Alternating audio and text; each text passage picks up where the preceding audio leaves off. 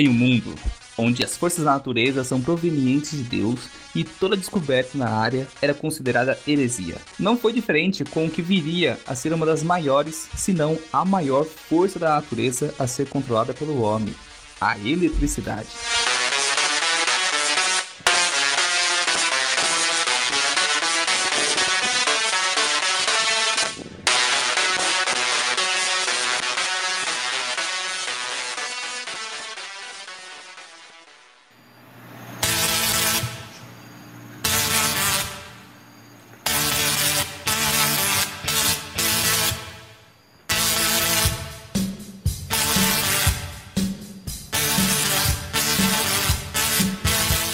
Espaço à caverna, estamos aqui hoje para apresentar o Sapcast de número 7 e o assunto de hoje é eletrizante.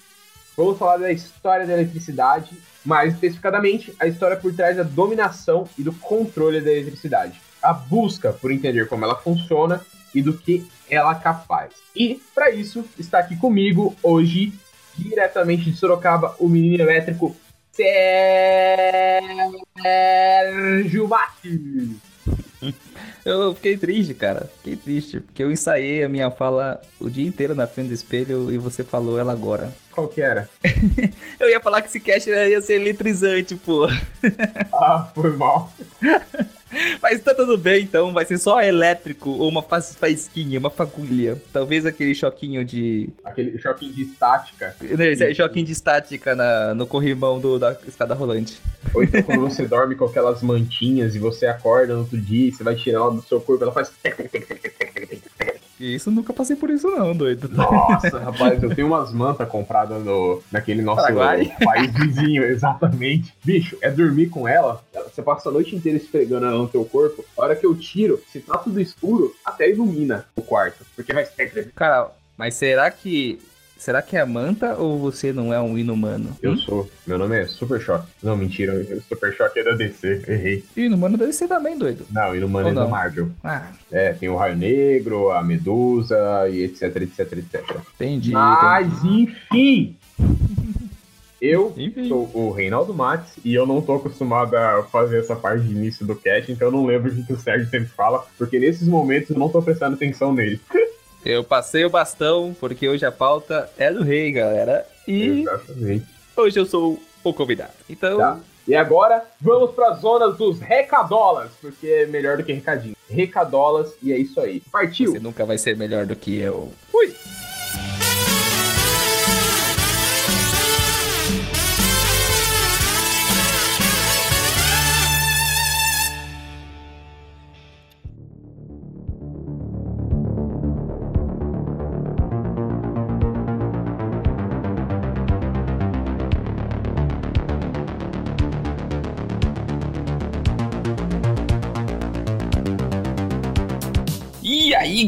Estamos chegando na zona de recadinhos e hoje, como vocês repararam, o Reinaldo tomou o meu lugar, o meu posto como host, mas aqui nos recadinhos quem manda sou eu. Então vamos lá, vai ser rapidinho, não sai daí. É aquele mesmo lance de sempre, galera. Eu quero agradecer muito a todos que estão escutando porque cada episódio tá aumentando e o último foi, cara, tava na média dos 500 ouvintes. Esse daqui teve um salto e um dia antes da publicação desse cast que eu estou gravando esses recadinhos, adivinha só, já estamos quase batendo 900 ouvintes, cara, dos Supcasters, 900 Supcasters aí que acompanham e vê e escutam a gente falando bobagem. Cara, tô muito feliz, muito obrigado a todos. E não menos importante, eu queria pedir aquela ajudinha na divulgação para vocês. Vamos continuar crescendo. Como? Como que a gente continua crescendo? Mostra, mostra esse cast pra cada um, pra todo mundo. Explana, compartilha no Instagram, no Facebook, no Twitter. Imprime na folha, cola no busão. Tem até QR Code se quiser. A gente vai mandando na. Olha que legal. Quando alguém compra um produto nosso, a gente manda um QR Codezinho junto. Você cola em qualquer lugar. Cola na faculdade, no ponto de ônibus. É, assim vai indo. Aqui em Sorocaba, se alguém é daqui, capaz de ver uns pontos de ônibus colados aí que eu vandalizei com amor. É vandalismo bom, tá, gente? A informação, adesivo sai, pode. Enfim. Também eu queria pedir para todos vocês o que? Todos vocês que escutam a gente, mas não seguem nas redes sociais, vai lá e segue. Sabe o que ajuda muito? Dá aquela forcinha no Twitter que tá começando agora e a gente tá tentando crescer para ter um pouquinho mais de espaço, praticar informação, mais fácil acesso, mais rápido. Segue lá, arroba SAP Underline Ciência. Alguém já pegou o Underline SAP Ciência e fiquei muito triste. Enfim, também eu queria deixar aí aberto aquele espaço que, se você quer se tornar um colaborador, vai ser muito bacana. Em breve estaremos colocando um monte de benefícios para os colaboradores. É só fazer o Apoia-se, apoia.se barra Ciência. Lá você consegue, com 3 reais já está ajudando a gente. Agora tô com um novo projeto, galera. Tô tentando terceirizar a edição profissional desse podcast e eu fiz umas cotações aí. É meu carinho, mas a gente vai conseguir chegar lá com a loja. Já temos um caixinha. Com o apoio de vocês, a gente vai conseguir até trazer quatro episódios por mês. Se vocês conseguirem dar aquela força maneira pra gente. E por último, e o que vai ser bem legal agora, eu quero trazer para vocês abrir espaço. Você quer ter um texto compartilhado no SAP Ciência, tanto no Instagram, no Facebook, o site está quase saindo. Você escreve bem, você tem uma formação, cara, você tem ideias, compartilhar aquilo que você pensa, reflexiona sobre vida, universo e tudo mais. Escreve um texto bacana pra gente, manda e se o texto for bom, se for fundamentado, obviamente, né? Nós vamos soltar na página citando você. Quem sabe você comece a trabalhar com a gente dessa forma, né? E é isso daí. Muito obrigado e vamos ao que interessa.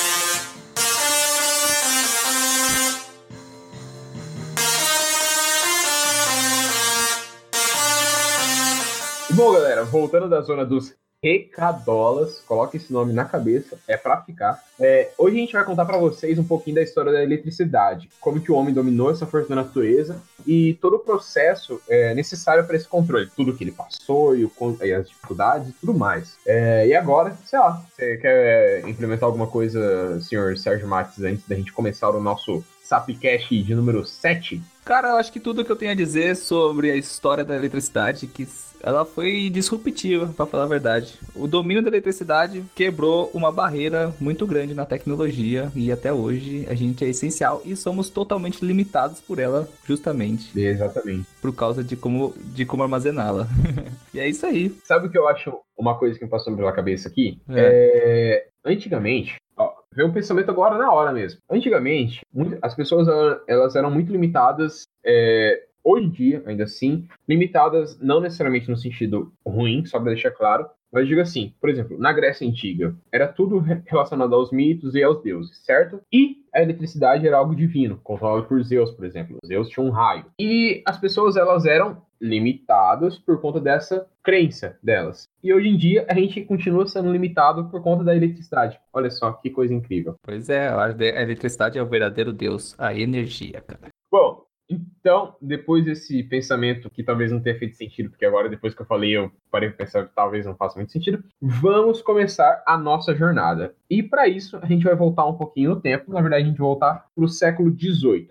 Basicamente, nós vamos dividir esses casts em três partes, porque é muita coisa. E em cada parte, a gente vai falar de um século. A gente vai começar no século XVIII, XIX e finalizando no século XX. Nessa primeira parte, a gente vai falar do século XVIII. E, mais especificamente, a gente vai para um ponto específico no século XVIII, que é a Sociedade Real de Londres. Ela é muito importante em toda essa história, tá? A gente vai voltar então para o ano de 1703. No ano de 1703, o Robert Hooke ele acabou de morrer. E com isso, o nosso queridíssimo Isaac Newton ele assumia a presidência da Sociedade Real de Londres. E Sérgio, deixa eu te perguntar, quando a gente assume a presidência de alguma coisa, o que, que a gente costuma fazer? A gente coloca pessoas competentes e inteligentes, dominantes do assunto para assumir o trabalho. E? Ou coloca pessoas de confiança. e foi exatamente isso que, que o tio tio Newton fez. É...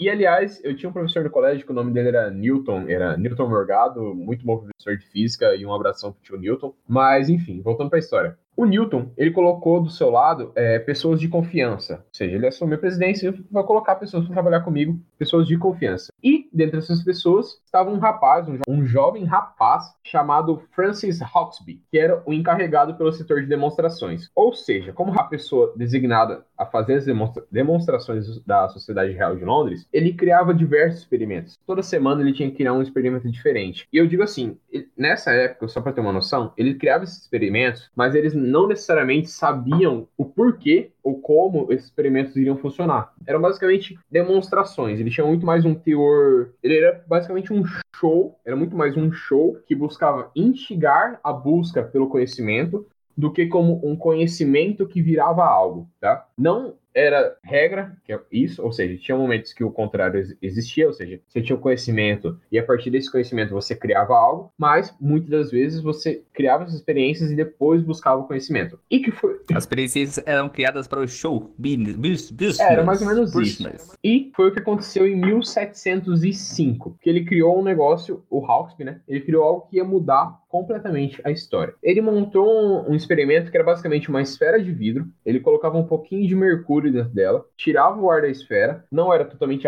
um vácuo, porque naquela época era, complicado, né? Não tinha máquinas tão boas para isso, mas era similar a um vácuo. Ele girava essa esfera buscando eletrizar ela. Ele faria, faria então com que ocorresse uma eletrização por estática, tá? Com isso, todas as velas do salão foram apagadas ele ia chegar perto dessa esfera e colocava a mão nela. E pei! Pequenos raios de luz passavam a envolver o contorno da mão dele. E ele acabava de demonstrar o poder da eletricidade. Ai, ai. Mas então, Rei, a gente vale ressaltar que a eletricidade já era conhecida antes disso, né? Obviamente.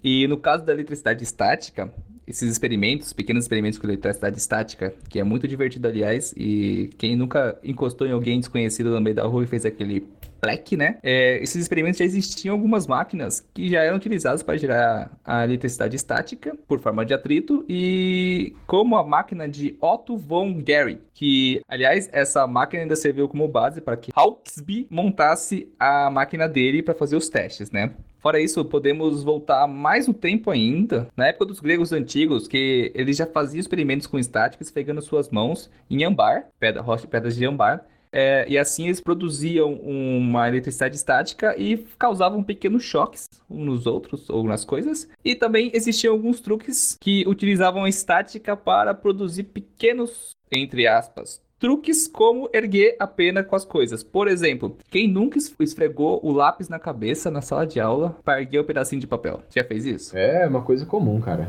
É, todo mundo. é normal, é. Ou então no, na bexiga por exemplo. Magia de quinta série. E colocar na cabeça pra puxar o, o cabelo. Pode crer. E outra, se você montar estática na bexiga, você consegue curvar até o fio da água da torneira. É bem legal. Veja um vídeo na internet aí, é bem bacana. Até vamos soltar algumas coisinhas aí durante a semana no, no Instagram. Mas enfim, e voltando para a parte da eletricidade, eu queria lembrar que por todo esse tempo, a eletricidade, até o momento, ela era só uma curiosidade. E também temos aquela questão religiosa, que era muito forte na época, como as forças da natureza eram atribuídas a deuses, controladas por deuses, não era uma coisa natural vamos dizer assim, tinha seu dedo divino no meio, e que tudo que acontecia da forma da eletricidade vai ter um toque divino.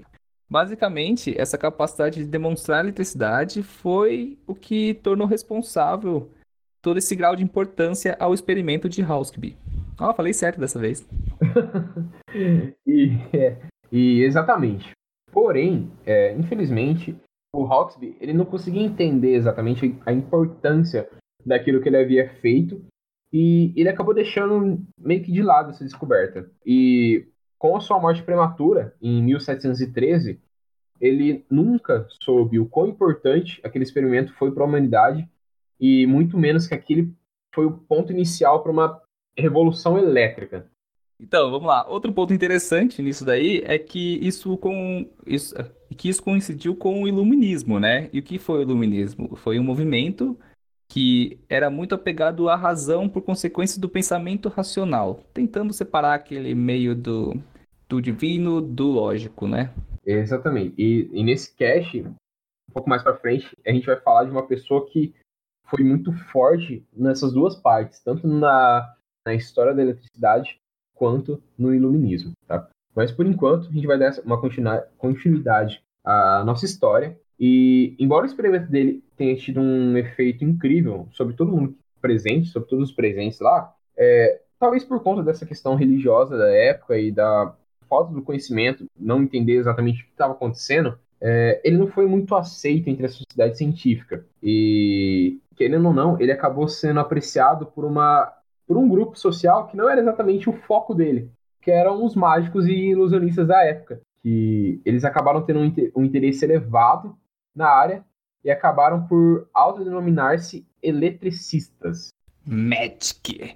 Então, e o que, que eram esses eletricistas? Eles começavam a utilizar a eletricidade estática em seus truques, usando isso é, de forma mais astuta, né? A ponto de serem brilhantes. E eles sabiam muito bem como levantar as plateias com pequenos truques de estática, por exemplo, pequenos truques elétricos. Também um truque muito famoso, onde eles colocavam um copo de metal cheio de conhaque e depois faziam estática, criavam estática e através da faísca da estática que corria para o copo de metal, eles acendiam o conhaque desse copo. O que era mágico na época, era muito louco e poucas pessoas nem conseguiam compreender como aquilo acontecia, mas acontecia. Isso é legal. E foi aí que nasceram os barminhos modernos. é isso aí. E para dar continuidade, o que é mais engraçado em tudo isso é o seguinte: embora pareça bobo essa questão da eletricidade ter ficado famosa na mão dos mágicos, assim, não desmerecendo os mágicos, né, obviamente, mas é estranho com a visão que temos hoje de que a eletricidade é algo super comum e importante. Por exemplo, quem não tem internet, eletricidade em casa, você não estaria escutando a gente se não tivesse o carregando, né? É comum, mas também não deixa de ser importante, pois é essencial. Sendo que, na época, eles foram os primeiros a perceber isso, os mágicos, né? Utilizando a, energia, a eletricidade para suas magias, mágicas. Magias, mágicas são palavras diferentes, tá? Falei bobagem. Mas enfim, é... e ainda bem, né, que eles perceberam isso, porque através do trabalho deles, que a eletricidade foi ficando famosa e se espalhando de pouquinho em pouquinho por toda a Europa. E com a fama, daí veio o ponto principal que todas as pessoas do mundo deveriam ter. Vieram as perguntas, cara. Todo mundo devia ter dúvidas e perguntar mais. Tan, tan, tan, tan.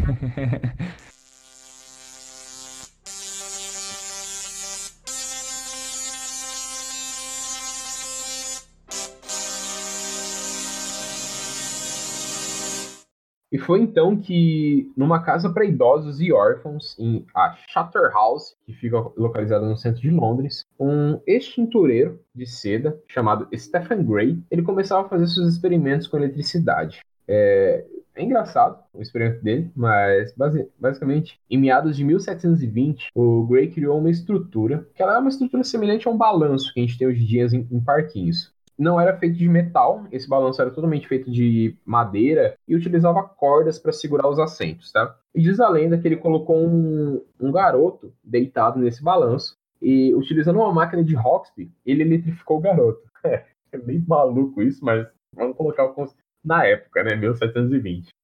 É, ele eletrificou esse garoto. As pessoas eram inconsequentes demais, cara. E depois, é, exatamente. E só para deixar um pouco mais fácil de visualizar, o garoto estava deitado no balanço. Então era basicamente um balanço na frente do outro e ele ficou deitado sobre eles, com a barriga voltada para o solo, sem encostar no chão. Então basicamente esse garoto estava isolado, tá? E então ele foi eletrificado por, utilizando uma máquina de Roxby e depois o Gray jogou no chão é, algumas folhas de ouro e algumas penas. E ele via que elas eram atraídas pela mão do garoto. Com isso, é, e assim, para todo mundo que estava presente nessa sala durante o experimento, aquilo foi um espetáculo incrível, sabe? Tipo, eles viam os mágicos fazendo isso em menores proporções, mas, meu, era um garoto. Ele não estava usando aparato nenhum, fora o balanço, né? Mas enfim, ele não estava usando aparato nenhum. E ele conseguia puxar as folhas de, de ouro e as penas para a mão dele. Meu, para todo mundo que tava lá foi incrível. Mas pro, pro Gray foi um bagulho, tipo, muito a mais, muito a mais. Porque o Gray era o cara que fazia perguntas. E para isso, Nesse momento, o Gray conseguiu dividir os objetos entre condutores e isolantes. E, cara, isso foi uma revolução incrível pro momento. Sim, sim. É, ele evitou matar o moleque eletrocutado justamente porque ele não estava aterrado em lugar nenhum. Aterrado seria para onde a energia iria. E quando ela corre, ela dá o choque.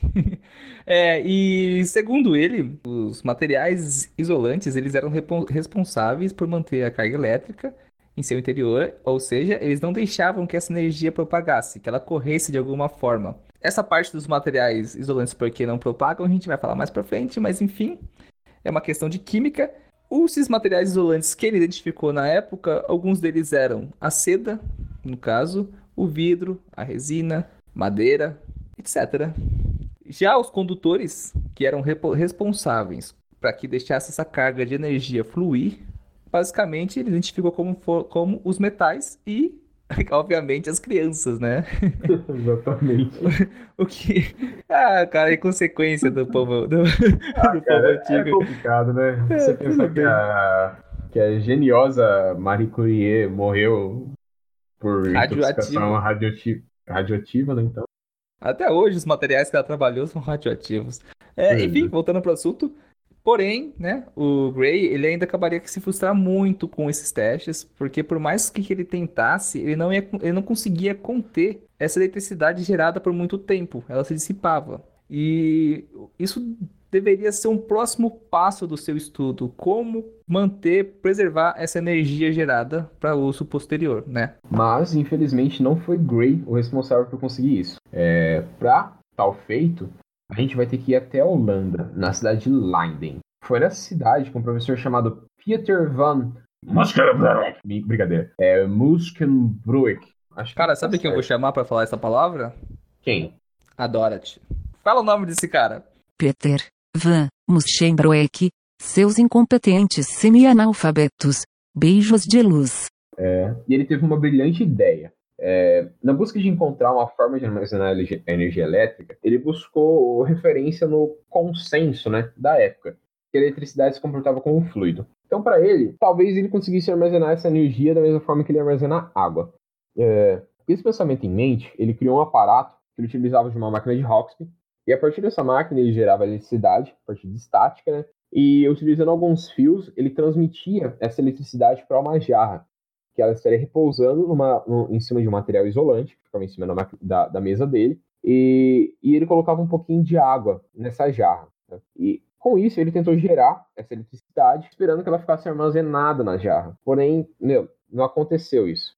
No entanto, por conta de um descuido, ou o que para mim talvez tenha sido um momento de loucura. Imagina o cara tá lá, tipo, um tempão tentando fazer um negócio, chega um momento que ele tá maluco, ele vai tentar fazer de tudo para conseguir fazer aquilo funcionar. Então, para mim, foi muito mais um momento de loucura do que um descuido dele. É, ele decidiu eletrificar a jarra fora do material isolante. Mas não é fora, tipo, ah, sei lá, do lado da mesa, não. Ele tentou eletrificar a jarra segurando ela na mão. é, é, Caralho.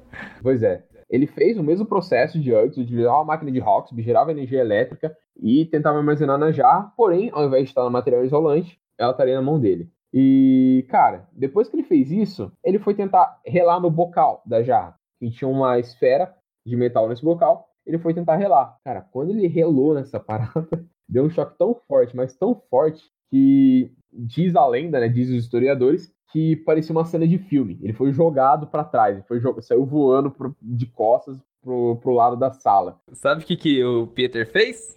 Ele descobriu o primeiro capacitor. É, é basicamente ah, isso, cara. É, é isso eu ia falar na frente, mas tudo bem. mas é isso aí, ele descobriu o primeiro capacitor, cara.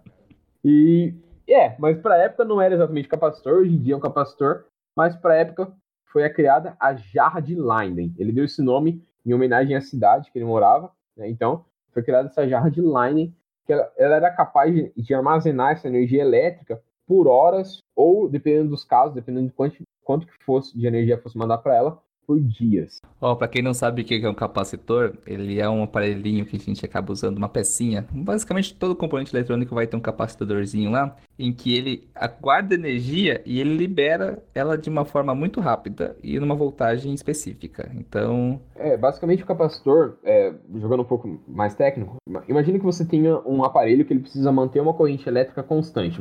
Você não pode dar picos para ele e nem, é, nem picos e nem baixos de tensão para esse, esse aparelho, para o bom funcionamento dele. Então o capacitor ele armazenaria um pouco mais de, de, de energia nele e quando tivesse um momento de, de baixa, ele liberaria, ou em momentos de pico, ele armazena. Então ele mantém é, é constante essa tensão. Talvez eu tenha errado um pouquinho na, nas nomenclaturas que eu, uso, que eu usei, mas é basicamente isso, de uma forma mais simples assim de explicar. Sim, e ele libera tão rápido a energia que, para ter uma noção, existem casos de pessoas que morreram porque encostaram num capacitor de micro-ondas carregado, cara. O negócio é, é potente. E você acha Mas, que a única coisa que pode matar alguém no micro-ondas é o Megatron. é isso aí. Eu acho então, incrível o negócio que gera as ondas do, do micro-ondas chamado de Megatron, velho. Eu amo falar esse nome só por causa disso. É muito, é muito Autobots. Vamos continuar. Autobots, rollout. É, então, vamos lá, né? Só pra voltar pro assunto, que a gente tem uma do Só devaneio aí. Claro, o Megatron é um Decepticon, não é um Autobot. Ah, cara, não. só, só conheço o Bumblebee. tá, vamos lá. É, para voltar no assunto, esse experimento ele acabou se espalhando muito rápido pelo mundo inteiro, né? E porém ninguém conseguiu ter, entender ele exatamente logo de cara e de como esse fenômeno ocorria. Isso gerou muitas outras perguntas. Voltando lá, é muito bacana. Quanto mais perguntas, mais mentes buscando respostas. Foi aí então que o nosso querido e totalmente desconhecido, mentira, Benjamin Franklin entra na jogada. Ele acabou entrando na jogada porque ele viu esse, viu esse experimento e falou: Cara, eu quero entender isso. E. Foda-se as outras paradas que ele fez, porque. É que o Benjamin Franklin fez muita coisa, velho. É, eu não, vou, não vamos nos adentrar nos Benjamin Franklin, porque esse cara aqui é infinito. Vamos lá. Benjamin Franklin, ele é muito famoso já pela sua imagem, né? Justamente aquela imagem clássica dele empinando uma pipa em uma tempestade com uma chave na ponta da pipa, que não foi também nada inteligente, mas uhum. foi ao mesmo tempo, né, arriscado. É praticamente certo que o Franklin nunca realizou o experimento, porque se tivesse feito, ele não teria feito, né, entendeu? Embora ele tenha proposto é, a, a, ideia desse experimento. Foi meio que um, que, um exercício falam, mental. É, o que falam é que muitos experimentos que ele propôs, ele nunca realizou. Outras pessoas realizaram, né? É um pouquinho quem, quem vai falar agora. Não, sim, mas eu, eu quero falar que, tipo, quando a gente trabalha Cara, pega Einstein, por exemplo. O cara fazia experimentos mentais. E quando você propõe uma Exato. ideia, você faz, você não vai fazer exatamente, é, você não vai falar exatamente o seu teste para deixar mais entendido para o povo, pro, não para o povo, vai para o pensamento, para o pessoal comum que não tem entendimento científico, fica bem mais esclarecido você montar esses esses experimentos mentais para que elas entendam uma pipa, uma chave, um barbante e eletricidade. Do que o cara falar, é, eu peguei o fio, o diâmetro tal de cobre, enrolei não sei o que, tá ligado? Enfim. A verdade é que o experimento mais importante de Franklin, pelo menos de cunho científico, não foi realizado nos Estados Unidos. Ele acabou sendo realizado na França. Foi em maio de 1752 que George Louis Leclerc e Thomas François Delibat montaram uma estrutura com uma haste de metal de 12 metros de altura, que era sustentada por hastes de madeira, lembra? Isolantes. É, e em sua base eles colocaram uma extremidade inferior da haste em uma garrafa de vinho. É, tá meio doido esse experimento, mas vamos lá. então, daí essa garrafa, ela ia servir como um jarro de landing. Basicamente o mesmo pensamento. E o foco do experimento aqui deles era confirmar que a natureza do raio ia, conf é, ia confirmar que ele era um fenômeno elétrico. Eu achei, então, tudo bem, né? E foi então que no dia 23 de maio de 1752 que um homem finalmente dominou a ira dos deuses. Ou que seja, ele foi lá e, cara, capturaram um raio pela primeira vez, muito legal. Colocaram um raio numa garrafa, parece até episódio de Sobrenatural. É, ó, rimou tudo. Vou virar rapper. Chega. Após esse raio ir atingir a haste, o assistente que se aproximou com a mão na garrafa e foi atingido por uma descarga elétrica e que foi tão grande que acabou queimando a mão dele. E é obviamente Rei que é o assistente que sempre se ferra na história. Ah, pois é. Mas o que eu acho interessante dessa história é que, por exemplo, as pessoas conheciam os raios. Meu, 1752, já tinham visto muito raio. Só que até esse momento, eles não tinham uma confirmação de que o raio era realmente elétrico. É, é porque a gente já tá todo treinado na manha do raio, mas é que, cara, ele tem o mesmo comportamento fractal e a cor e a velocidade de um raio de uma de eletricidade, sabe? É muito louco, cara. O mas pessoal... tem que pensar que até alguns anos atrás, a única eletricidade que eles tinham era eletricidade estática. É verdade. É verdade. Tem, real, tem razão. Isso. É, é, isso que eu acho engraçado. É, é, um ponto que eu ia falar um pouco mais para que eu tava esperando falar um pouco mais para frente, mas é assim, ouvir essa parte histórica, a gente tá, eu tô ten, é, a gente tá tentando deixar tipo mais simples possível também para vocês acompanharem como era o pensamento da época, porque hoje em dia a gente consegue explicar esses fenômenos de uma forma muito boa. Só que na época eles não tinham esse conhecimento. Para você ter ideia, é, essa separação que a gente tem, por exemplo, dos elementos hoje em dia, ela é só possível por conta da energia elétrica que é aplicada nos átomos que fazem essa quebra e que a gente consegue fazer esses estudos mais aprofundados. Até essa época não tinha uma energia elétrica para a gente jogar nesses átomos e fazer essa quebra. Então, é, é, o avanço tecnológico que a gente teve com a eletricidade faz com que as coisas hoje em dia, para a gente, pareçam muito mais fáceis. Só que para a época, cara, eles não tinham noção. Até 50 anos antes, o ar, o raio, ele era uma coisa dos deuses, sabe? Cara, é muito louco, né? Porque a gente tá tão acostumado com isso que meio que a gente subestima a inteligência do povo da época. Só que não tem como pensar dessa forma porque era condições totalmente diferentes, né? É. É, o, o, conhecimento deles era limitado, infelizmente. É igual se a gente pensar hoje em dia, por exemplo, é, hoje em dia a gente não consegue modelar matematicamente uma turbulência. Até que a gente, pra gente fazer um teste de aerodinâmica, muitas vezes a gente tem que colocar em túneis de vento. Tubos de vento, sim. Então, Imagina, sei lá, daqui 100 anos, se a gente conseguir fazer esse modelo matemático, a gente vai. o pessoal do futuro vai olhar pra gente hoje em dia e falar, nossa, mas como que eles não conseguiam fazer um negócio desse? É, é, é matematicamente tão complexo fazer isso que ainda é, a gente precisa de um modelo físico para compreender a aerodinâmica dos materiais. Quem sabe no futuro existe um modelo matemático, né? E a gente então. seja os ignorantes que não sabiam fazer, mas é Exato. é questão e outra, todo mundo que pensa como modelo de estudo elétrico do passado, é que nem eu. Sempre que eu penso em modelo de estudo elétrico, sobre eletricidade, eu sempre penso na Tesla sentado numa cadeirinha com um monte de raio em volta e lendo um livro, tá ligado? Uhum. Coisa grandiosa. E nessa, nessa época ainda é. era estática na pontinha do dedo. É, e se você for pensar em Tesla, o Tesla foi surgir 200 anos depois disso. Sim. sabe? Então é, é muita. Os avanços são muito grandes, sabe? É, de certa forma, a falta de conhecimento deles na época causa essa estranheza muito grande pra gente hoje em dia. Por conta dessa necessidade e dependência que a gente tem da eletricidade. Sim, eu tô tendo estranheza com esse roteiro, cara. pois é, cara, é, é, é complicado. E é, é, incrível isso. Mas, bom, voltando pro, pra, pra nossa história, é, de posse do resultado do experimento, o, o, Franklin ele considerou um problema de eletricidade como um problema de contabilidade. Ou seja, ele acreditava que se um corpo tivesse um fluido elétrico, ele teria um crédito de eletricidade. Portanto, ele seria positivo. Já no caso de possuir pouca eletricidade, ele estaria em débito, ou seja, negativo. Sim, é, o, o, Franklin foi um coach financeiro da eletricidade século XVIII. é, mas enfim, é, com isso ele acreditava que a natureza da eletricidade era de que sempre a carga positiva iria fluir para a carga negativa, buscando manter um equilíbrio. Ou seja, os corpos, ele busca, ele, a eletricidade sempre buscaria manter esse equilíbrio de jogar o crédito em cima do débito para manter a sua conta zerada. E com isso, ele usou é, esse conhecimento para responder o funcionamento misterioso da jarra de Leiden, que ele conseguia explicar o motivo das jarras apresentar uma carga grande quando eletrificada fora do isolante, é, ou seja, mais especificamente na mão do, do professor Peter. E ao fazer isso, é, ou seja, ou ao eletrificar a jarra em cima da mão dele, fora do material isolante, a carga positiva, através do contato com o solo, ela iria tentar fluir para a carga negativa dentro da garrafa. Porém, o vidro ia impedir que isso acontecesse, fazendo com que a carga negativa muito grande se acumulasse dentro da garrafa. Portanto, quando alguém tocasse no topo da garrafa, ia fechar um curto e receber uma puta descarga.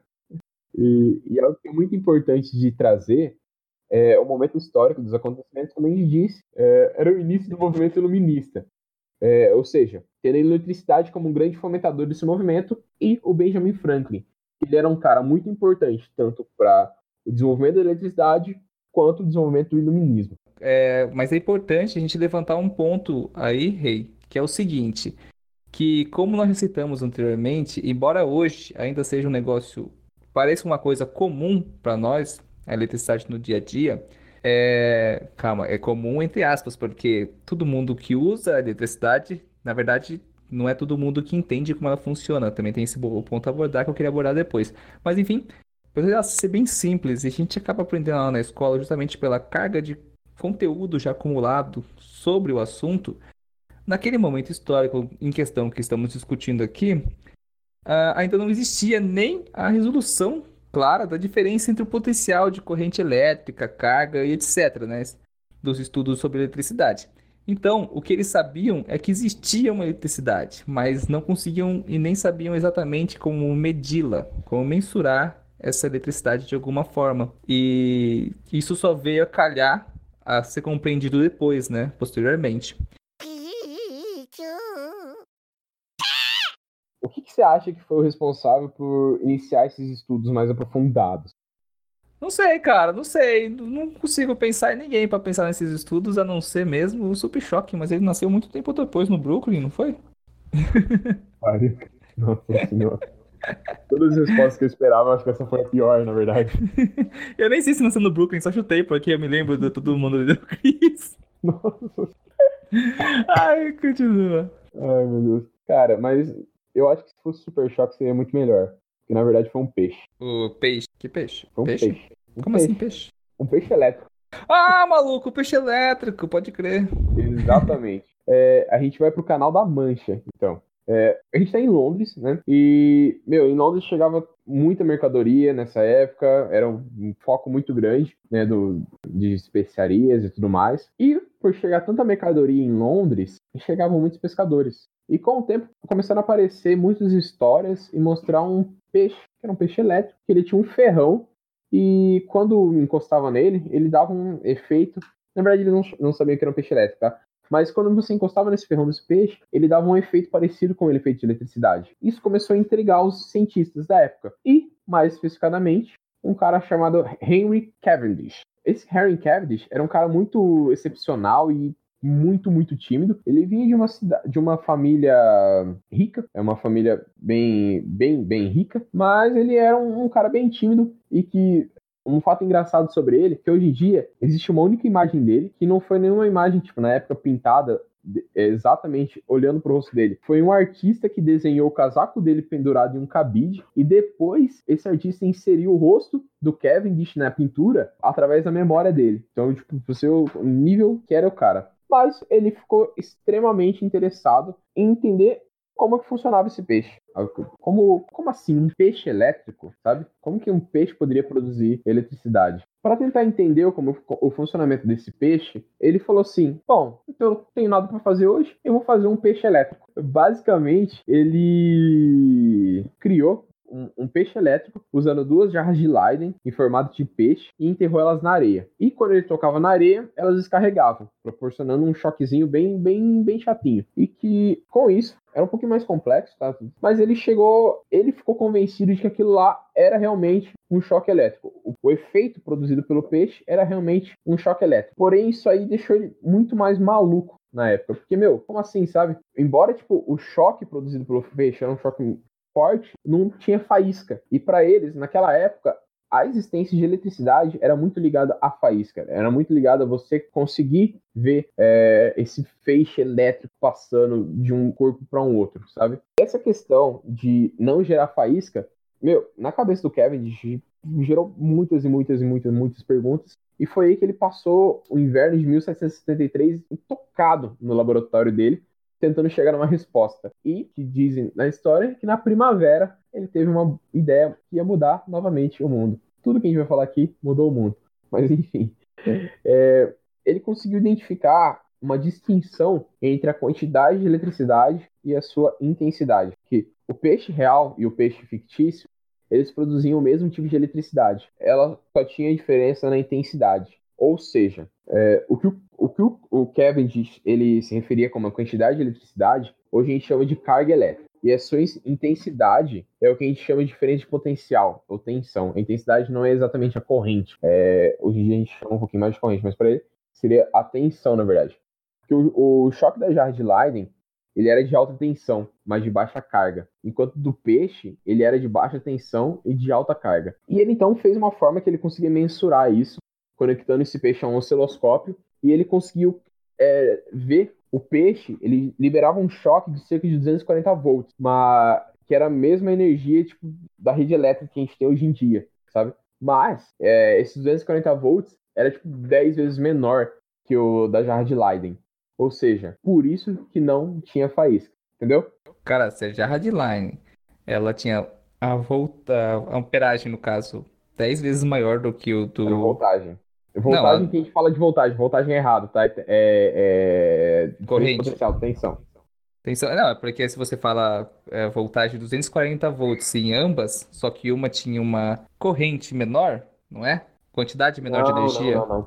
não a é? voltagem da, da jarra de Leiden era 10 vezes maior do que 240 ah, volts. Ah, tá. É por... Então a voltagem da jarra de Leiden é de 2.400 volts. É porque agora eu tô pensando, como é que esses caras estão fazendo experimentos para sentir o choque da, da jarra? Porque. E não morria. É, porque, gente, o choque de um peixe elétrico é fatal, cara. É. Não é brincadeira, não. Tem peixe ele elétrico. É, ele é, no mínimo, atordoante. Sim, no mínimo você desmaia na água e morre afogado. ai, ai! Pô, bacana essa história aí, cara. Ainda fiquei muito curioso, porque o cara mexeu com peixe elétrico, o bicho é uma loucura. Mas enfim, de tudo isso aí acabou surgindo uma nova descoberta, né? Desses experimentos que ele acabou fazendo com os peixes elétricos. Que a eletricidade não precisa restringir a apenas a choques e faíscas. Ela pode ser contínua. Ela não é apenas uma descarga. Ela pode estar ali correndo todo momento. E isso daí é o que acaba nos levando para a modernidade, com carros voadores e foguetes intergalácticos que eu estou esperando ainda. Uh, porém, não ao menos por enquanto, né? Mas sabemos que viria a garantir o próximo passo do entendimento da eletricidade, o que abriu muitas portas da tecnologia daquela época até o momento e ainda está abrindo as portas para novas tecnologias. Principalmente se for uma porta eletrônica, né? É, eita, que foi ruim, então tá bom. tá. Bom, não pelo menos por agora, mas sabe que o que viria a garantir o próximo passo desse entendimento da eletricidade seria aquela rivalidade entre dois cientistas. E basicamente, você pegar um Ash Ketchum e um Gary, ou um Goku e Vegeta, e a rivalidade faz o desenvolvimento. Ou um molejo de Beatles.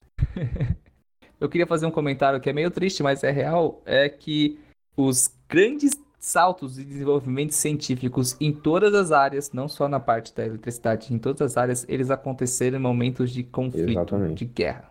E é basicamente isso. É, não é só rivalidade entre cientistas, mas potências. Grupos que financiam pesquisa. Isso daí, infelizmente, é triste, mas é o que impulsiona hoje o nosso mundo, a, é, a tecnologia, é a rivalidade, justamente, e ainda mais quando acontece entre países. Isso é triste, mas enfim, é, é realidade. Pulando toda essa parte, e falando dessa rivalidade que foi necessária para o desenvolvimento, essa rivalidade foi aquela que ocorreu entre Luigi Alosio Galvani, o irmão do Mario, mentira, o anatomista da Universidade de Bolonha, extremamente conservador e, e acabou mergulhando no cristianismo tradicional. E do outro lado, nós tínhamos o Alessandro Vol, que era um gênio bilionário, playboy, filantropo, Tony Stark, ou seja, totalmente contrário ao Galvani, não é? E a única similaridade, entre aspas, entre ambos é o fascínio, era o fascínio pela eletricidade. Por exemplo, Galvani decidiu utilizar a eletricidade para fins medicinais, e, utilizando ela nos músculos dos pacientes para é, ver as reações que causavam contrações, né? Basicamente, contrações musculares são reações de efeito derivados de impulsos elétricos. E ele observou que esse movimento muscular dependia muito de onde fosse aplicada a eletricidade. Ele então, depois de observar esses experimentos do movimento muscular com a eletricidade, ele começou a dissecar é, sapos e fazer experimento com eles. Mesmo mortos, os sapos eles acabavam tendo movimento devido ao estímulo elétrico, o que é muito bacana e, e, o mais interessante disso é que, assim, é, por conta da religiosidade dele, ele acreditava que, na verdade, essa reação vinha de algo que ele chamou de eletricidade animal, que seria um fluido que corria a partir do cérebro, indo até os nervos e que, ao chegarem aos músculos, eles transformavam isso em movimento. Mas, pelo outro lado, volta, não voltar para trás, ou, volta a pessoa, ele não acreditava nisso. E por conta de seus ideais iluministas, né, da época, ele acreditava que isso era pura superstição e que o sapo, ele não se movia pela eletricidade animal, e sim por conta da eletricidade externa de Galvani. Ele não acreditava nos expulsos elétricos do sistema nervoso. Naquele momento ainda era meio contraditório, né, vamos dizer assim. Ou seja, é, Volta imaginava que os músculos só se contraíam por conta de um estímulo artificial. E o que deixou Galvani aí meio pistola, é que suas afirmações eram pura heresia, pois acreditar que o homem seria capaz de criar algo divino e aplicá-la ao seu bem-querer era um sacrilégio para Galvani, que era muito voltado ao seu cristianismo, né? E com isso foi que o Galvani decidiu fazer novos experimentos para refutar essa ideia do Volta. É, ele pendurou vários sapos dissecados em um fio de ferro, ligou um fio de cobre no ferro e tocou com a outra ponta é, em um nervo do sapo.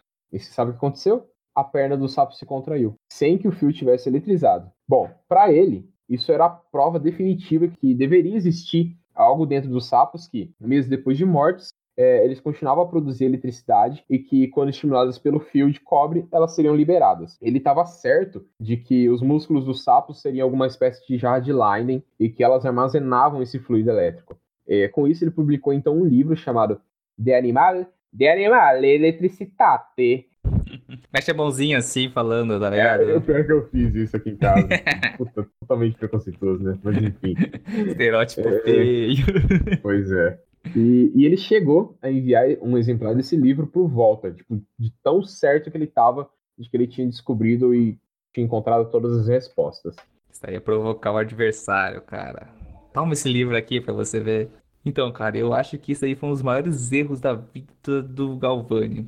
Porque Volta ficou muito maluco, cara. Ele ficou pistola, como já tinha ficado antes, e não conseguiu de forma alguma aceitar que o Galvani dizia no livro dele. Foi então que ele decidiu estudar os metais utilizados por Galvani nos experimentos, e se ele colocasse duas moedas de cobre na ponta da língua e depois colocasse uma colher de prata em cima de ambas as moedas, ele conseguiria sentir um formigamento, o que para ele era como saborear a eletricidade. Alguém já botou uma língua numa pilha de 9 volts? É isso aí. Já botou a língua na pilha? Acho que é mais fácil você falar, alguém já colocou uma pilha no, na, na língua, né? é isso aí. É... Você porque se pegar a língua do amiguinho e colocar na. você não vai sentir nada, né? A ordem dos fatores não altera o resultado. É... É... E que esse saborear, entre aspas, da eletricidade que ele dizia, ela era proveniente do contato desses metais, portanto, foi nesse momento que ele entendeu que o movimento das pernas do sapo não vinham da eletricidade animal mas da eletricidade gerada por metais. É. E agora o negócio ficou sério, hein? Pois é.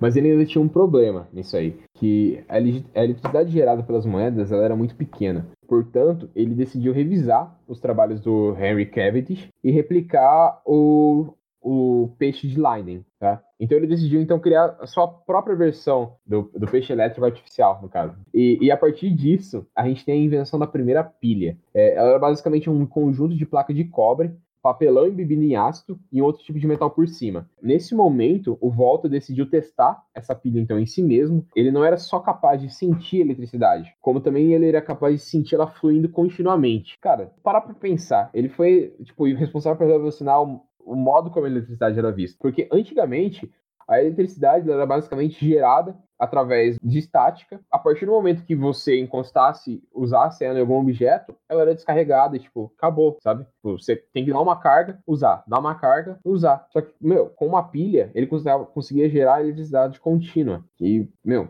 mais uma puta revolução pro mundo. E com isso, também, ele considerou a fluidez da eletricidade como a as águas de um riacho. E como a quantidade de água que flui em um riacho é chamada de corrente, a eletricidade liberada pela pilha ficou conhecido como corrente elétrica. E tá aí uma informação que eu não fazia ideia e agora tô sabendo. Legal, cara, gostei. É. E uma outra informação interessante é que o nome do cara é Volta, certo? Uhum. E o Volt é em homenagem ao nome do Volta. Que legal, cara, gostei.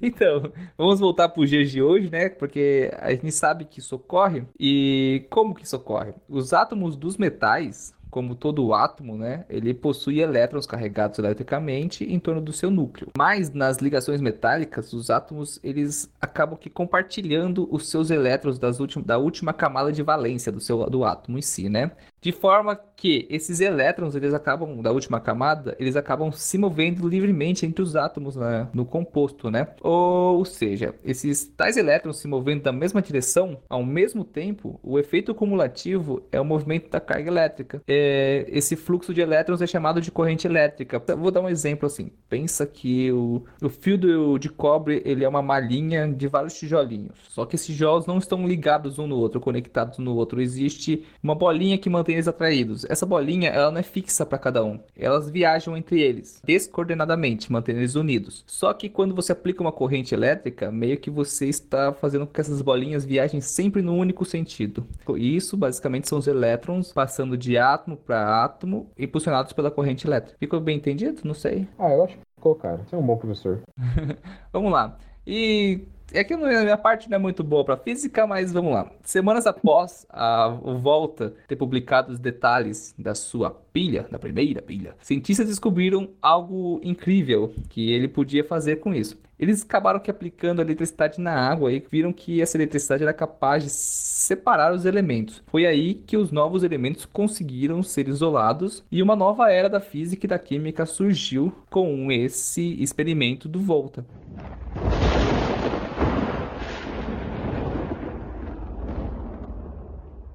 Continuando na, na nossa história, as coisas não pararam por aí. A gente vai passar um pouquinho mais do século XVIII, poucos anos, não vai passar de uma década, mas é muito interessante falar que em 1808, na Royal Institution de Londres, um jovem cientista chamado Humphrey Davy, ele mudou totalmente o mundo. Sério, esse cara sensacional.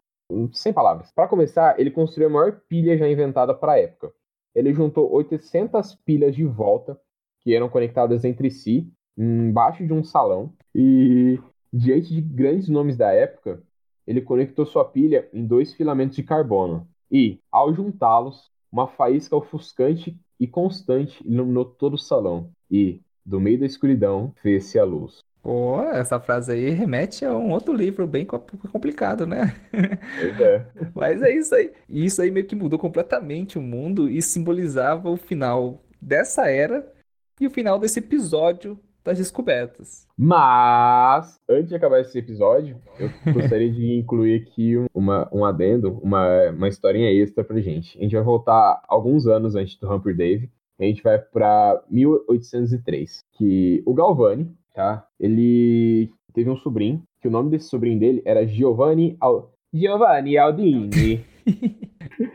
e o Giovanni, ele levou para Londres um experimento muito macabro. Sério, muito macabro. Ele colocou numa, num salão, tá? Tinha uma mesa no centro desse salão. E ele colocou deitado nesse salão, ou auditório, pode chamar da forma que vocês acharem melhor, um assassino recém-enforcado. Ou seja, esse cara estava morto. É, o que, que ele fez? Através de um condutor elétrico preso na coluna desse cara e um que ele colocou na cavidade anal, ele passou corrente elétrica pelo corpo da pessoa. E você sabe o que aconteceu? O que aconteceu, cara? O corpo morto se levantou na mesa. Basicamente, o cara que estava deitado na, na mesa, ao, ao passar a corrente elétrica pelo corpo dele, ele ficou sentado. Esse cara usava uns óculos de garrafa, ele ergueu a mão pro alto com as suas luvas de borracha e deu uma gargalhada. Tipo, It's alive! Isso aí. Alive! It's alive! It's alive! Esse é o ponto que eu quero chegar. Meu, espantou todo mundo na plateia. Só que sabe o que mais que isso afetou? O quê? O quê? O quê? Uma jovem escritora chamada Mary Shelley, que escreveu um dos mais famosos livros do mundo, O Monstro de Frankenstein. E aí, ó, ó, cara, a ciência inspirando grandes autores e... Incrível. Cara, né? e na época que ela escreveu o Frankenstein, ele, se eu não me engano, não me remete a história agora na cabeça, mas eles estavam, era um grupo de autores, né, que se encontravam boêmios pra, em, na casa de alguém, ou no salão de alguém, no sítio de alguém, sei lá. E eles encontravam e contavam contos uns pros outros, né? Não me lembro muito bem da história de, de Mary Shelley. La historia de Mary Shelley. Cara, muito legal, cara. Gostei muito, muito mesmo dessa pauta. Interessante, né? Aprendi muita coisa, muita coisa. Eu vou me desculpar agora, mas é vingança contra você, porque eu realmente não estudei a pauta anteriormente, eu dei uma lida por cima, não deveria ter estudado mais, por isso que às vezes ficou um pouco meio falho da minha parte. Mas, cara, realmente achei muito bacana. Pois é, não é à toa que eu demorei duas semanas pra escrever esse negócio. Duas semanas? Desde o episódio 1, galera, o cara tá escrevendo isso daí. É que eu sou um escritor lento. sou muito ocupado. E é isso, galera. É, O nosso cast de hoje fica por aqui, mas fiquem ligados para a nossa zona de Arnold Schwarzenegger, ou respostinhas, ou respostolas, ou como vocês gostarem de chamar. Massachusetts. Massachusetts. Um beijo para todos. Agradecemos a sua audiência. Espero que vocês tenham gostado desse cast. Mandem mensagem pra gente. Sigam a gente no Sapciência no Instagram, Facebook, no. Qual que é outro lugar lá que a gente tem também? Ah, ou no Twitter. Se eu faço. Ah, mas eu tô. Ah, desculpa, eu tava fazendo. Ah, tudo bem, não quero mais falar. Tchau, pessoal. Ele é muito chato comigo. Ai, não sou não, a gente se ama. É isso aí, pessoal. Eu não vou dar tchau, não, porque eu vou encontrar vocês daqui a pouco. Olha pra frente, olha pra trás. Tchau, não, tchau, não. Voltei. Daqui a pouco, fui. Você é um Tachyon. Isso aí.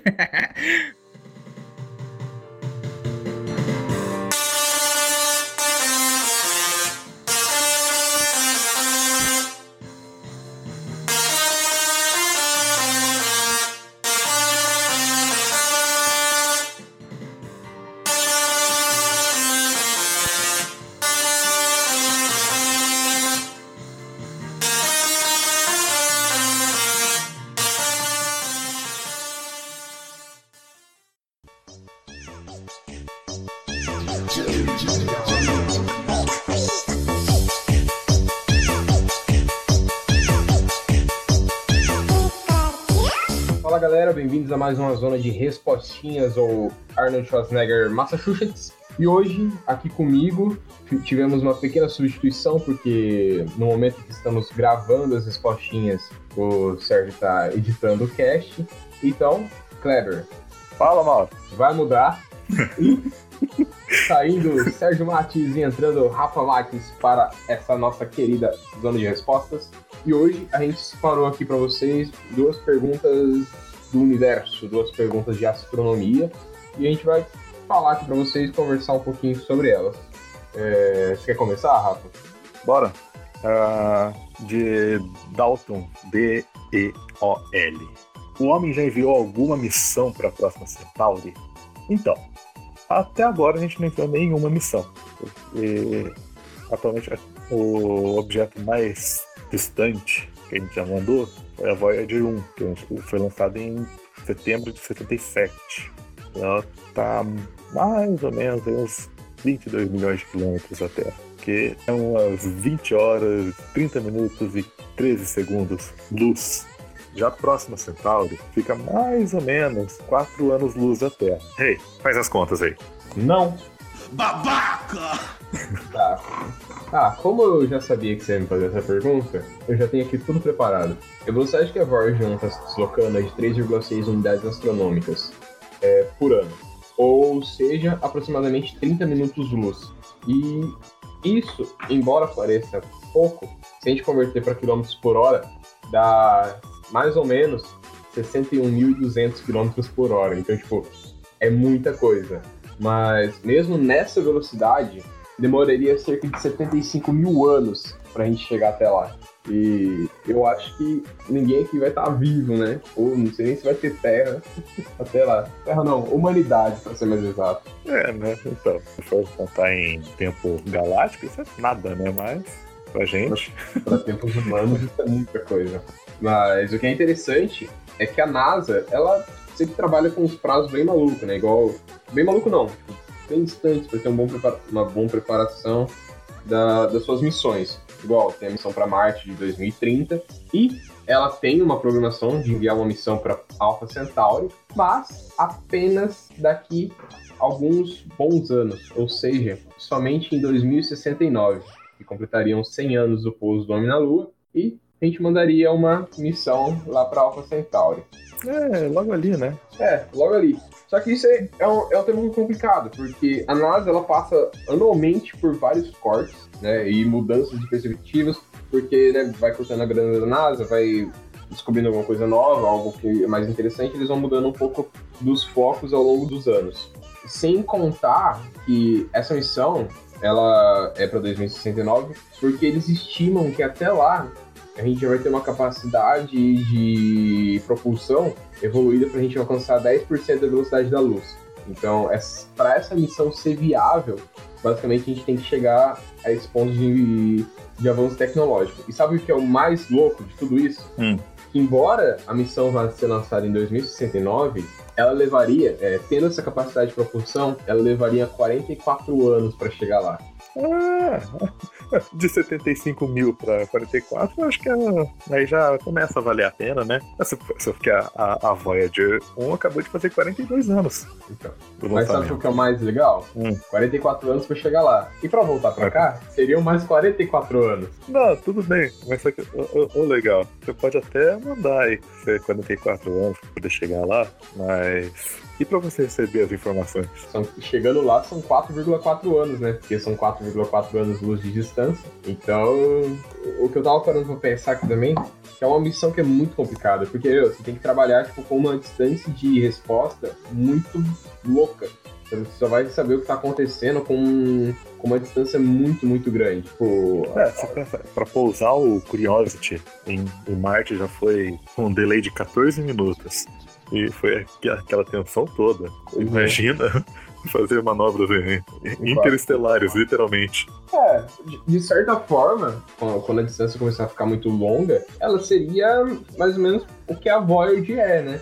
Uma sonda meio que a deriva no espaço. A deriva. É, meio que. Eu não vou falar torcendo, porque vai ter muito cálculo, muito planejamento e tudo mais. Só que se alguma coisa acabar saindo errado, é muito difícil deles conseguirem arrumar. É, tipo, mudar, o, mudar a direção da nave ou algo do tipo. Mas isso a gente também está pensando no, nas tecnologias atuais, né? De computação. Você pensar mais para o futuro, com, com redes neurais, inteligência artificial, inteligência aumentada, não sei o quê. É bem possível que nem precise mais de, de ficar mandando comando. É, pode ser que tenha uma inteligência artificial na sonda. Parabéns, Rafael. Você teve uma ideia brilhante. Espero que a NASA ouça aqui.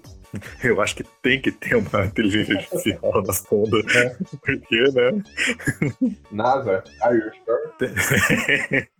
Não lembro qual, qual filme de Star Trek tem, que a, acho que é a Voyager 6, que ela. A Voyager 6 não existiu, mas no mundo de Star Trek existiu, eles mandam e ela acaba voltando totalmente inteligente.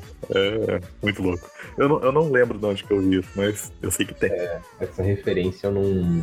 Eu não gostei. Desculpa. Eu também não. Ah. Eu não assisti, eu não assisti nem a série, eu só assisti, eu assisti o filme de Star Trek, eu assisti só o 2, a Ilha de Campo. Calma, mas, mas... você tá falando antigos, né? Aham, uhum, os antigos. Ah, tá. Os novos eu assisti tudo, né? É, eu também. É, vamos passar agora então para a próxima pergunta, feita pelo arroba Romulo Júnior Carvalho Vieira. E ele perguntou: o que são nebulosas? Rafael, o que são nebulosas? As nebulosas são, entre aspas, nuvens cósmicas feitas de poeira cósmica, hidrogênio e gases ionizados. Aí elas podem ser criadas desde um, uma explosão de estrela, uma supernova, quanto elas também podem acabar sendo, dando origem a estrelas, quando elas vão se condensando, se condensando, se condensando, até que chega no ponto de fusão. E isso é engraçado, né? Porque ao mesmo tempo que ela é o berçário das estrelas, ela também é o resto das estrelas. É meio que um ciclo. É como se elas é. fossem uma fênix. É... Sabe o que é engraçado também com relação às nebulosas? Eu posso estar falando besteira agora, mas embora seja todo esse aglomerado, o espaço entre as partículas de nebulosas é tão grande, tão grande, tão grande.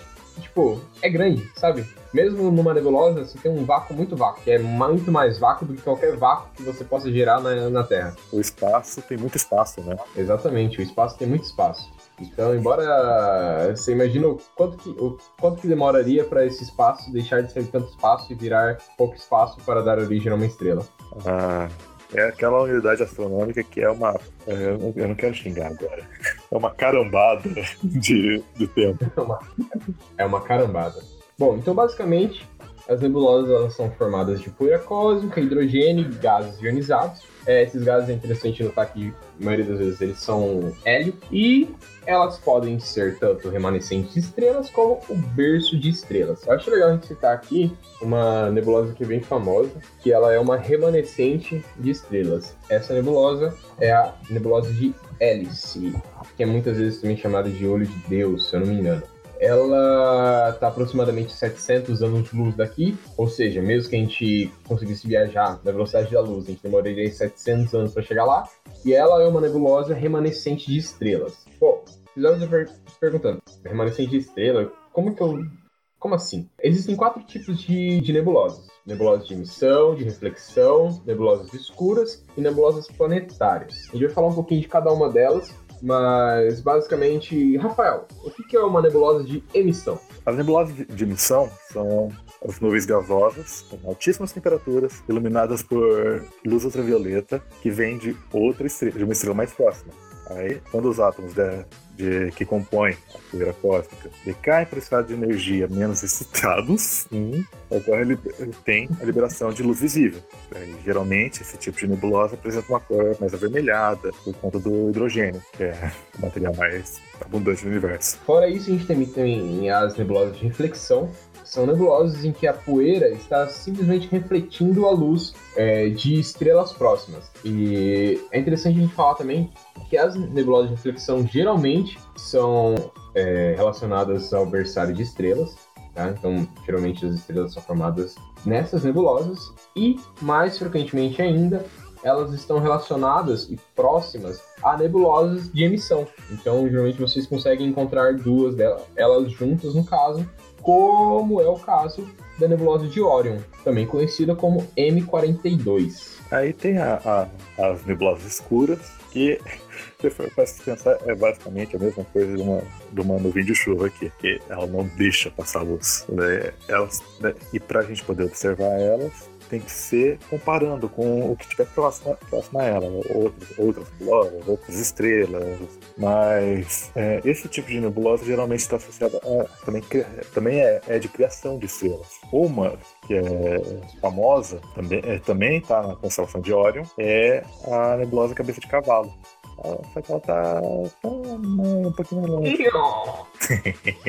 a 1500 anos-luz da Terra. Bom, e pra gente finalizar, como a gente já tinha falado da nebulosa de Helix, ela é uma nebulosa planetária, que é uma, basicamente uma nebulosa que é formada a partir da remanescente de uma supernova de estrela. Então, a supernova da estrela vai jogar toda aquela poeira e vai formar essa nebulosa planetária. Algo mais, Rafael? Ah, tem uma outra que é hum. aquela que é a filha de Thanos, que é meio robô, sabe? Boa noite, pessoal. oh, tem que falar, pô. É... Sabe uma outra pergunta? Será que o Galactus... É o Galactus? Não, o Galactus é da Marvel ou do DC?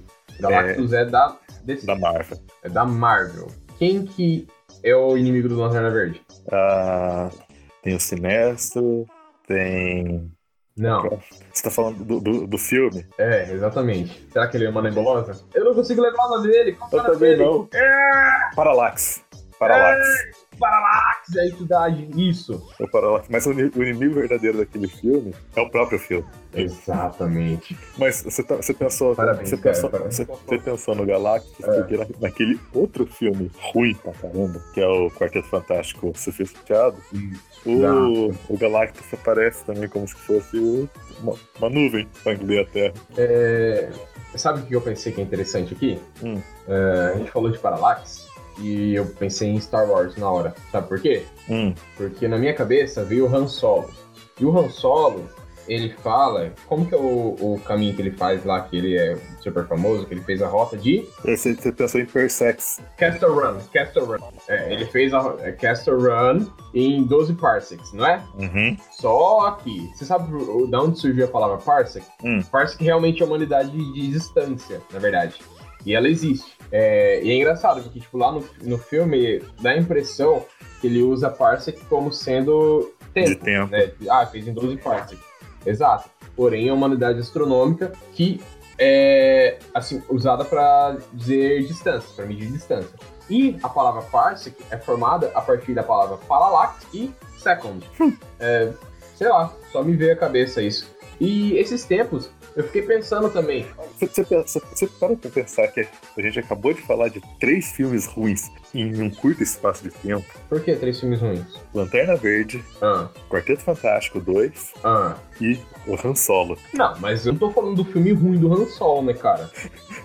É, mas só que daí, aqui no filme ruim do, do Han ele fa- tem a questão. Ah, eu não. E meio que explica o porquê de ser medida. Ele fala em 12 parsecs. Eu não, eu não sei, então. Então, eu não, eu, eu ia falar qual que é a minha teoria de, de por que, que ele fala que é 12 parsecs, mas eu não vou falar, então, porque eu não sabia que o filme explicava, porque eu não tive coragem de assistir o filme. Que bom pra você. É que bom. Eu acho que a gente tem que parar por aqui, porque senão você vai reclamar que o cast tá ficando muito longo e vai ficar ruim pra editar. Ele É, sempre reclama dessas coisas. Então, eu acho que a gente já se estendeu muito. a gente fica, deva- a gente fica divagando demais. É, co- como não tem ele aqui pra encher nosso saco e mandar a gente parar de falar, É. ele fala coisas aleatórias, né? É isso aí. Bom, pessoal, então é isso. É, considerações finais. Eu tô considerando. você, Rafael, você deixa. É, eu tô Ah, considerando. tá, você tá considerando considerar? É. É, então beleza. É, a minha consideração é de que, por favor, não assistam o filme do Han Solo. Sérgio, acorda! Nossa, que susto, mano. eu acordei. Não foi ele, foi eu, cara. Jesus, espero que ele tome esse susto quando ele estiver editando isso aqui também. Então é isso, pessoal. Um beijo na bunda e tchau. Tchau.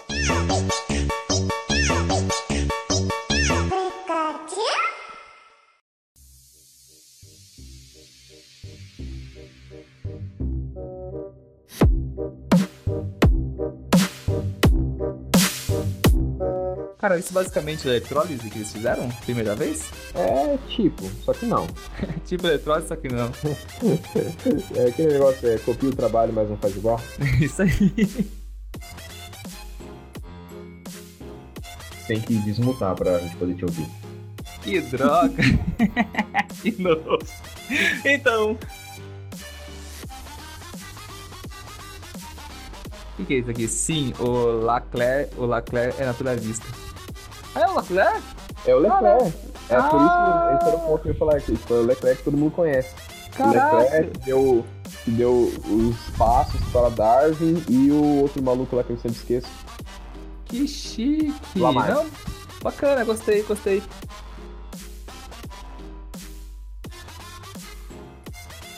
E ele não começou a revisar experimentos em sapos dissecados, por exemplo. Ele então começou. Ah, Mano, é tá. muito É, engraçado ver você sofrendo pra fazer um bagulho que outra pessoa escreveu, velho. é que eu tô com seu- sono, vamos lá. Quando é o seu, você flui tão bem, mas agora que. É, não, mas eu tava é bem até agora, só comecei a travar agora, depois do seu, da sua história gigante, que eu fiquei com sono. Cu. Vamos lá.